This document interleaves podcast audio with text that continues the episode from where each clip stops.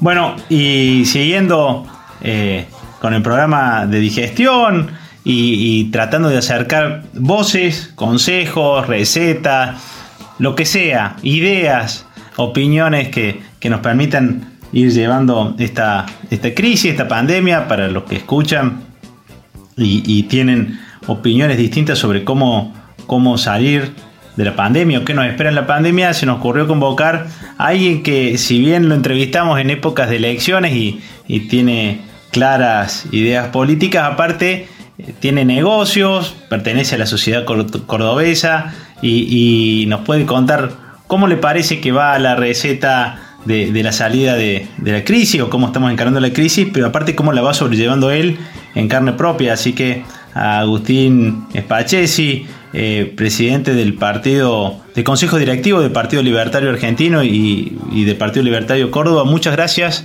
por esta entrevista a Digestión y a Radio Sucesos. No, gracias a vos Roberto, gracias por el espacio. Y bueno, yendo un poco a tus preguntas, desde lo personal, la verdad que se vive, como lo estamos viviendo prácticamente todos los comerciantes en, la, ciudad de Córdoba, con un nivel de angustia y preocupación por, responsabilidades eh, empresariales, ¿no? Pagar sueldos, servicios, impuestos, alquileres, proveedores y demás, eh, hoy en día está en una situación totalmente desesperante. Tenemos una ruptura de la cadena de pagos tremenda. en, el mes de marzo eh, se rechazaron el 14% de los cheques, media en Argentina es el 1,5%. En el 2001 y en el 2002 eh, se rechazaron tantos cheques la caída en la actividad comercial en Argentina es impresionante. En marzo, donde tuvimos solamente 10 días de, cuarentena, eh, la caída de, del Producto Bruto Interno Argentina fue del 11,5%, ¿no? Tremendo. La actividad comercial se viene desmoronando de una manera brutal, uno a través de los relevamientos que va leyendo, nosotros trabajamos mucho con Fundación Liderarte acá de la ciudad de Córdoba, la actividad comercial, mercantil propiamente, el comercio ha bajado más de un 50% en el mes de abril.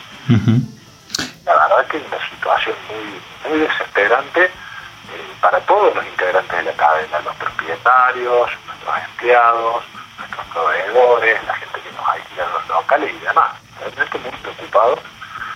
Y viendo a la segunda parte, creo que se están tomando una serie de medidas muy equivocadas. Ajá, equivocadas. Eh, ¿Y en qué, en qué, en dónde te parece que están las falencias? Mira, primero desde el punto de vista de la cuarentena, yo estoy desde lo personal de acuerdo con la primera parte de la cuarentena, las primeras dos semanas, hasta si querés la tercera y cuarta semana. Eso nos preparó como sociedad para enfrentar lo que se nos va a venir, el famoso pico, la famosa cresta de la ola, pudimos duplicar la cantidad de camas de terapia intensiva, pudimos prepararnos nosotros como individuos, aprender a mantener el distanciamiento social, la utilización del barbijo, el lavado permanente de manos, al alcohol en gel, pero vemos que esto se continúa en el tiempo y las restricciones han sido tremendas. O sea, en Córdoba la semana pasada tuvimos toda la actividad frenada porque tuvimos 15 días, 15 casos por día en una ciudad de un nivel medio de habitantes. no, no, no, no, no, tiene no tiene lógica la situación. Yo creo que la cuarentena hay que transformarla en una cuarentena inteligente. Uno tiene que testear mucho, muy mucho, preservar a los grupos de riesgo, que nuestros empleados asmáticos con enfermedades de base, preservarlos, que no trabajen, preservar a nuestros ancianos, pero el resto de la actividad tiene que volver tiene que volver preservando la distancia social, con todos los protocolos del caso, pero nosotros debemos medir mucho y mantener la curva de contagio. Hoy en día contamos con modelos matemáticos que nos permiten anticipar con total exactitud, menos de un 2% de error, lo que va a suceder a cuatro semanas. De esta manera nosotros podemos mantener la curva de contagio siempre por debajo de nuestra capacidad de atención. Hoy en día tenemos el 2% de las camas de terapia intensiva ocupadas menos del 26% de la capacidad de atención de los hospitales ocupada internaciones. O sea, eh, estamos destruyendo todo el aparato productivo y comercial de la República Argentina, que va además esto a generar cientos y miles de muertes. No, no nos olvidemos que la pobreza trae muerte. Todas las tasas de delitos, de homicidios, de suicidios, la gente cuando le falta la comida, la desnutrición, genera enfermedades de base. Nadie está llamando a decir, no, bueno, no hagamos cuarentena, salgamos todos, como si acá no pasó nada. No, no, no. Hay planes muy consistentes que se le han presentado al gobierno para tratar de romper esta cuarentena cavernícola y transformarla en una cuarentena inteligente que permita preservar el aparato productivo. Entonces imagínate cómo operar. Yo tengo mis vecinos, comerciantes, en la avenida Bodera, donde yo tengo una heladería, cerraron 11 comercios en 30 días. 11. Claro. 11 proyectos de día que quedaron truncos. O sea, gente que, ¿cómo se va a recomponer? La gente que los rebataron es ¿cómo se va a volver a financiar? eh, una situación muy, muy compleja. Ah, ah, estamos hablando con, con Agustín Spachesi de comerciante y, y, y también parte del Consejo de Directivo del Partido Libertario, y, y, me imagino que por el tipo de partido y, y por lo que era la propuesta, eh, el tema de la emisión, ¿no te parece que va por ahí la, la, la, la, solución? ¿Algo de las recetas que te parecieron interesantes como para, para salir de esta situación, por dónde pasaban? Mira, la situación de Argentina es, hoy en día lo leemos en los diarios internacionales y locales que se hacen eco, es una de las más complejas de cómo superar esta, esta crisis económica, pues no tenemos financiamiento externo, fruto del default, no tenemos capital propio para invertir en las empresas, no tenemos la posibilidad que tienen otros países, como Estados Unidos, la Comunidad Económica Europea, que tiene una moneda prestigiada, apetecida por el mundo, de emitir. Eh, realmente el proceso de recuperación económica en Argentina va a ser muy largo, creo que el proceso de emisión desbocado en el que se ha, eh, eh, al que se ha sumado este gobierno va a traer consecuencias inflacionarias eh, muy importantes. Pero acá no hay que olvidarse que cuando uno emite hoy, uno empieza a ver los efectos a seis meses, no es inmediato. Uh -huh. Yo por ahí leo a algunos económicos que dicen, eh, emitimos tanto, emitimos tanto, y la inflación fue del 1,5%. Eh, o han estudiado mal economía o están actuando de mala fe. Todos sabemos que eso no sucede así. De hecho, nosotros en la Fundación hemos hecho estimaciones económicas, eh, las terminamos de cerrar aproximadamente el 15 de abril o mediados de abril. Nosotros estamos esperando una inflación para este año en Argentina cercana al 70%, pero muy marcada en el tercer, en el, perdón, en el cuarto trimestre. Ajá. Va a ser octubre, noviembre y diciembre cuando toda esa inyección de dinero que ha realizado el Estado Nacional empiece a tener las consecuencias que los argentinos conocemos de memoria. A ver, yo soy una persona de 45 años, de edad media, yo he vivido brotes inflacionarios en los 80, brotes hiperinflacionarios en el 89 y en el 90, después tuvimos 10 años donde eliminamos la inflación, y después del 2002 todos vimos cómo volvió la escalada inflacionaria en Argentina. Uh -huh. El que más perjudica es al más pobre, al asalariado, al que no tiene posibilidad de defensa frente a ese cobro de impuestos encubiertos que no hace el Estado de inflación. Y, y, eh, y ante, pero, pero ante la urgencia, por ejemplo, el, el uso de la de esta de las IFE o, o esta asistencia a las pymes que, que se ha hecho como de, de créditos y de, y de asistencia en los cobros de sueldo, ¿te parecieron que, que, cumplieron su efecto o que es parte del problema también?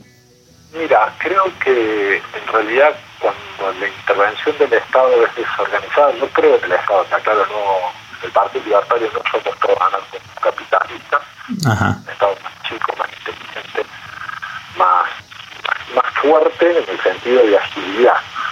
Eh, nosotros creemos que hay que apoyar al sector privado porque es una de las funciones que tiene el Estado frente a estas pandemias. Ahora, frente a una caída, en marzo vimos una caída de 11 puntos y medio de Producto Bruto Interno, en abril vamos a estar llegando a un 20 y pico por ciento. Es que crea que no se va a ver involucrado en esta caída está equivocado. Nosotros vemos que el sector público está ajeno a esta situación. Nosotros creemos que el sector público debe acompañar al sector privado en el ajuste de su gasto. Debe bajar los sueldos de sus empleados como los bajamos nosotros nuestros empleados son menos personas que los del sector público. Nosotros tenemos el personal suspendido con cobrando un 50% de su salario, un 75% de su salario, y el sector público no. ¿Por qué no puede ajustar el sector público? Tenemos funcionarios, jueces, fiscales y demás cobrando la totalidad de su salario frente a una economía que está devastada. El Estado, nuestra propuesta, es que debe acompañar esta reducción. Toda la Argentina va a ser más pobre, pero hagamos el esfuerzo de manera balanceada. Pero además lo debemos hacer vía descuento de impuestos. A mí no me interesa como privado que me subsidien. A mí lo que me interesa es que me bajen los impuestos que me permitan trabajar y pagar yo con el fruto de mi trabajo, del trabajo de mis colaboradores, los sueldos, proveedores, alquileres y demás. Eh, los efectos de los subsidios a mediano y largo plazo lo estamos viendo en el transporte de Córdoba. ¿Hace cuánto que no tenemos transporte de media distancia? 45 días. Hace 20 días que no tenemos transporte público.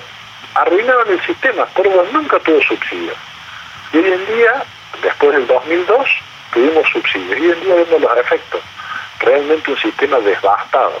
Nosotros lo que proponemos es eso. Asistimos al Estado de los sectores no esenciales, no a la fuerza de seguridad, no al sector salud, que lo necesitamos y más que nunca, pero toda la planta burocrática del Estado no se le puede reducir una hora de trabajo, que no está trabajando de hecho, pero reducirle una hora de trabajo y su consecuente correlato de reducción en los salarios, el gasto superfluo. El año pasado vimos a Chiaretti inaugurar una legislatura que costó 500 millones de pesos. ¿Con qué sentido? No era suficiente la legislatura que teníamos, un hermoso edificio. Eh, creemos que el Estado debe acompañar y, fuerte eh, en esta patria que nos queda los argentinos por delante. Eh, por último, Agustín, por, por verte en las redes, eh, desde algún lugar te, te, toca o te salpica o vos mismo te has involucrado con, con un, no sé si es escándalo eh, que ha surgido a nivel periodístico con eh, Javier Milei, que alguna vez le hemos hecho una entrevista en el programa, que ha salido, aparece como cobrando una de estas ayudas del Estado y, se lo ataca como siendo libertario o, en contra de, del peso este del Estado aparece siendo beneficiado y, tenés una postura que te agradecería que la compartas en el programa. Bueno, a ver, primero la gravedad institucional de lo acontecido. Todo eso está protegido por el secreto fiscal y esa información se filtró y se filtró de manera intencionada. No creo que sea un escándalo, creo que es una opereta del gobierno, porque Javier Milei no tiene ninguna responsabilidad de cobrar un ATP. ¿Qué es el ATP? Le expliquemos a la audiencia. Por favor. Es un subsidio que, otorga el Estado Nacional a empresas que están en crisis, que están en crisis fruto de las medidas tomadas de la cuarentena. Javier Milei es empleado del Aeropuerto 2000 del Grupo Unaquien, ¿no es cierto? Bueno, el Grupo Unaquien, como he hecho yo en mis empresas, como hemos hecho todos los empresarios de Argentina, pasamos la nómina de nuestros empleados el Estado subsidia una parte de esos sueldos. Pero mi empleado no tiene la posibilidad de decir la cobro o no la cobro. Es parte de tu sueldo que la está pagando el Estado en esta vez, ¿no es cierto? Pero ha sido realmente una pereta bastante artera por parte de Santoro y un grupo de, políticos de, poca monta para tratar de ensuciar a Javier Milei. Yo te aclaro que no soy objetivo cuando hablo de Javier, porque soy su amigo, me siento su amigo, pero al margen de eso, en esto totalmente infundado. Nunca fue decisión de Javier si cobrar o no el ATP, es parte de tu sueldo, ya vino. Ni siquiera lo solicitó él, lo solicita la empresa para la que él trabaja. Eh, ¿Te parece que políticamente la oposición le ha podido aportar algo a esta situación? ¿Cómo, cómo haces tu lectura del momento de la oposición en este, en, este momento, en esta coyuntura? Mira, la oposición legislativa ha sido demasiado amable con el gobierno, eh, acompañando todos los DNU, todas las medidas tomadas por este gobierno, y hablo de la oposición legislativa, que es la que tiene representación en el Congreso de la Nación. Eh, ha sido en algún punto hasta cómplice de la situación. Algunos dicen que porque tienen gestión de gobierno y necesitan atacar el dinero, necesitan el dinero del Estado Nacional para pagar los sueldos en sus distritos.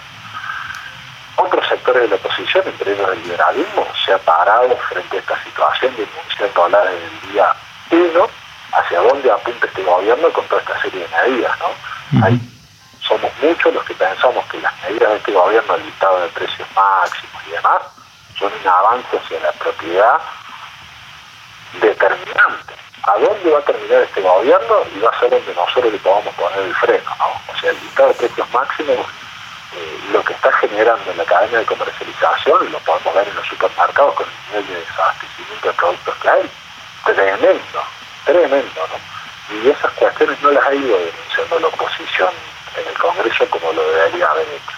Uh cómplices en silencio. En Córdoba nosotros medimos quincenalmente el listado de precios máximos a 2.500 productos. Medimos dos indicadores. Uno es cuánto más barato venden los supermercados esos precios, esos productos. En Córdoba se da entre un 8 y un 14% de sobrecumplimiento con respecto a los precios. ¿no? Sí. Eh, esto se da no porque los supermercados sean generosos o más caritativas, están para ganar plata, se da fruto de la propia competencia entre los supermercados. Ahora, cuando nosotros empezamos a medir esto, los últimos días de marzo, había un 5% de desabastecimiento de los productos del listado de precios máximos. Hoy llega al 28% de desabastecimiento. Hay 4.000 años de historia, y un libro llama 4.000 años de historia, control de precios y salarios, como no combatir la inflación. Todos sabemos que es una medida equivocada. Este gobierno la tomó y la profundiza. Estamos pagando las consecuencias de desabastecimiento de productos de estos supermercados. Eh, ¿Tu opinión sobre lo que está pasando en Córdoba? ¿Cómo crees que se gestionó, se está gestionando la, la crisis en Córdoba? Mira, la crisis en Córdoba he visto algunos atisbos interesantes, por ejemplo, me pareció muy razonable la postura del intendente, pertenezco a un partido opositor, pero no por eso dejo de reconocer las cosas que considero correctas. El intendente Gallora redujo una hora la jornada de trabajo de sus empleados y consecuentemente bajó también su salario. Pero en general vemos que no está tomando las medidas correctas. Eh, debería estar tratando de reducir tanto municipalidad como provincia su nivel de gasto para bajar su nivel de presión fiscal. Nosotros no vemos que la Municipalidad de Córdoba, a nosotros, a los comerciantes, el 10% de lo que pagamos en la boleta de la luz es una tasa municipal.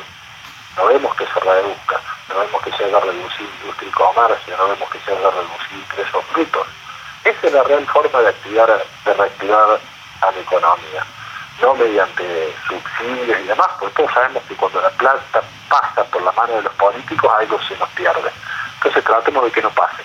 ¿Nos quieren ayudar? Ayúdanos bajando la presión fiscal. Ingresos brutos, industria y comercio, tasas. Te repito, como la de la energía eléctrica. Yo tengo la heladería. Sí. La energía es un subsidio, es un, un servicio fundamental sácame la tasa municipal, me, me desconta un 10% de la boleta del año. No se queda plata en el camino. Creo que eso es un mecanismo mucho más eficiente. Clarísimo. Agustín Espachese, presidente del Consejo Directivo del Partido Libertario Argentina y, Partido Libertario Córdoba, y aparte un comerciante eh, que, le toca liderar gentes, eh, invertir y ponerle el cuerpo a la crisis. Muchísimas gracias por esta entrevista a Digestión y a Radio Sucesos. gracias a usted, licenciado Cartier. La verdad, un gusto siempre conversar con usted y con los amigos de Radio Sucesos. ¿eh? Fuerte abrazo. Fuerte abrazo, muchísimas gracias. Gracias, bien. Fue Agustín Spachesi en una nota más que interesante para Radio Sucesos, para Digestión. Ahí están volcadas las opiniones. Cada uno saque la suya y, tome las decisiones en consecuencia. Seguimos con más digestión.